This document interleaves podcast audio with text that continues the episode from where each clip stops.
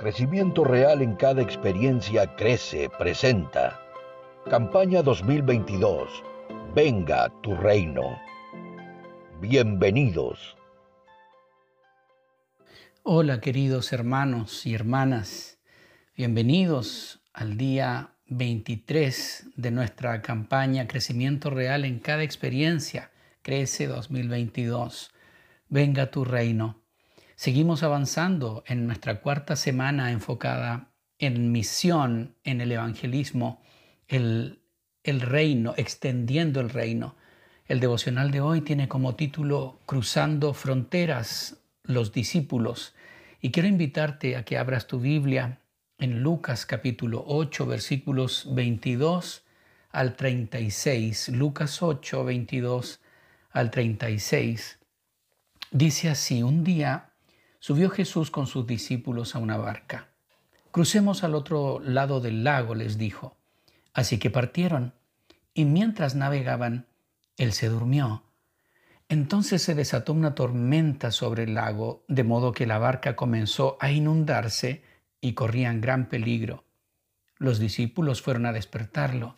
Maestro, maestro, nos vamos a ahogar, gritaron. Él se levantó y reprendió al viento y a las olas. La tormenta se apaciguó y todo quedó tranquilo. ¿Dónde está la fe de ustedes? les dijo a sus discípulos.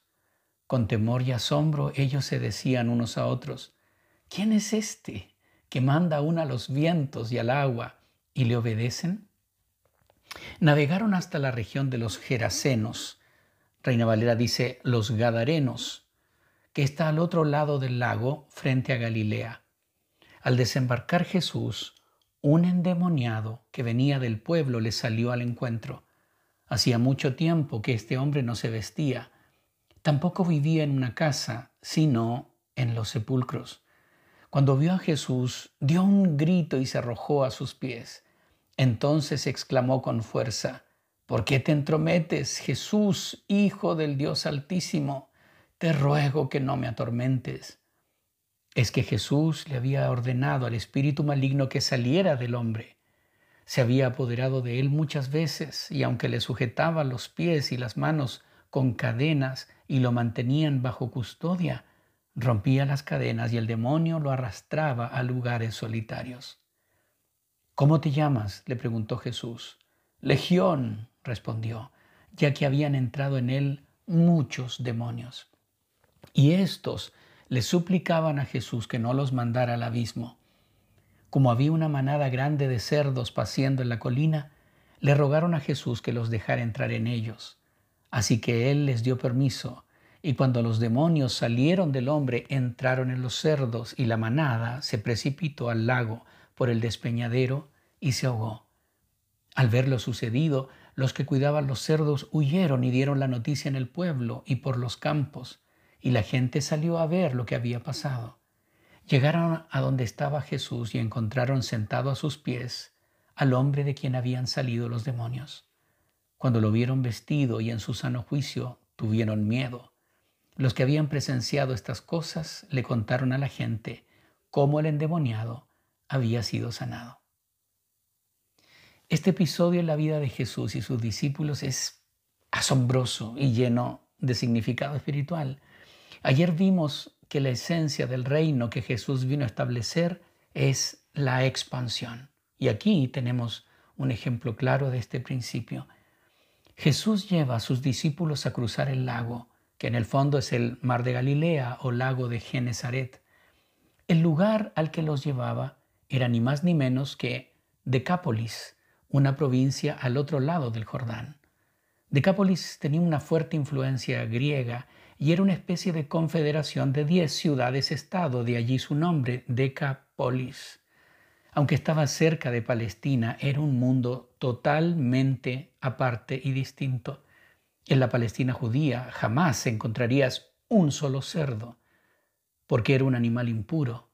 En Decápolis, en cambio, los criaban en manadas, tal como nos relata Lucas. Era una tierra de oscuridad, dominada por los demonios, y los discípulos lo sabían. Puedes estar seguro segura que ellos jamás hubieran pisado esa tierra por sí solos. El cuadro se complica cuando a la mitad del cruce del lago se levanta una tormenta. En ese tiempo se creía que los poderes malignos habitaban las profundidades de las masas de agua. Así que los discípulos supieron de inmediato que ese no era solo un fenómeno natural, sino sobrenatural. Habían provocado a los poderes de las tinieblas y estaban seguros de que lo pagarían con su vida. Pero entonces ocurre el milagro. Jesús, que dormía en un rincón de la barca, se levanta y con una sola orden el viento cesó y el mar se calmó. Al llegar a la orilla ocurrió algo aún más inesperado. El más endemoniado en la tierra de los endemoniados, alguien a quien no podían controlar y que al contrario estaba completamente controlado por estos espíritus malignos, corre ante Jesús gritando y se postra ante sus pies. Los demonios ni siquiera desafían a Jesús, le suplican, Fíjate en el texto y subraya cuántas veces aparece este verbo, les suplicaban. Ante su orden, tal como en la tormenta, los demonios salen despavoridos hacia esta manada de cerdos. Jesús el Rey estaba llevando a sus discípulos más allá de sus fronteras mentales, teológicas y culturales. Primero el reino cruzaba la frontera étnica, no era un reino limitado a Israel, se extendía más allá para alcanzar a otros. Segundo, el reino cruzaba las fronteras espirituales. No era un reino que se replegaba esperando que la oscuridad no lo destruyera. No, pisaba sus mismos dominios y establecía su superioridad. Tercero, el reino cruzaba las fronteras culturales. No se trataba del rey de los judíos, sino el rey de todas las naciones y culturas de la tierra. Cuarto, el reino cruzaba las fronteras personales. Los prejuicios de sus discípulos típicos de la cultura judía fueron destruidos ante este cuadro del rey cruzando el mar de Galilea para alcanzar al más indigno de los habitantes de esa provincia. Los lugareños no aceptaron el mensaje y le pidieron a Jesús que se fuera. Jesús no protestó, simplemente se fue, animando al Geraseno, ahora transformado, a que contara su testimonio. Nadie más se convirtió en esa ocasión, solo él. Y para Jesús eso fue suficiente. Me encanta imaginarme el regreso a Palestina. Cuando los discípulos cruzaron, eh, subieron al barco para cruzar de regreso a sus hogares. Ese barco iba creo en completo silencio. Los discípulos trataban de absorber lo que habían presenciado. Porque el reino primero debe extenderse en mí, cruzando mis fronteras, para luego extenderse a través de mí. Necesito rendirme al Evangelio, al mensaje del reino. Necesito rendirme a este principio. El reino de Dios cruza mis fronteras.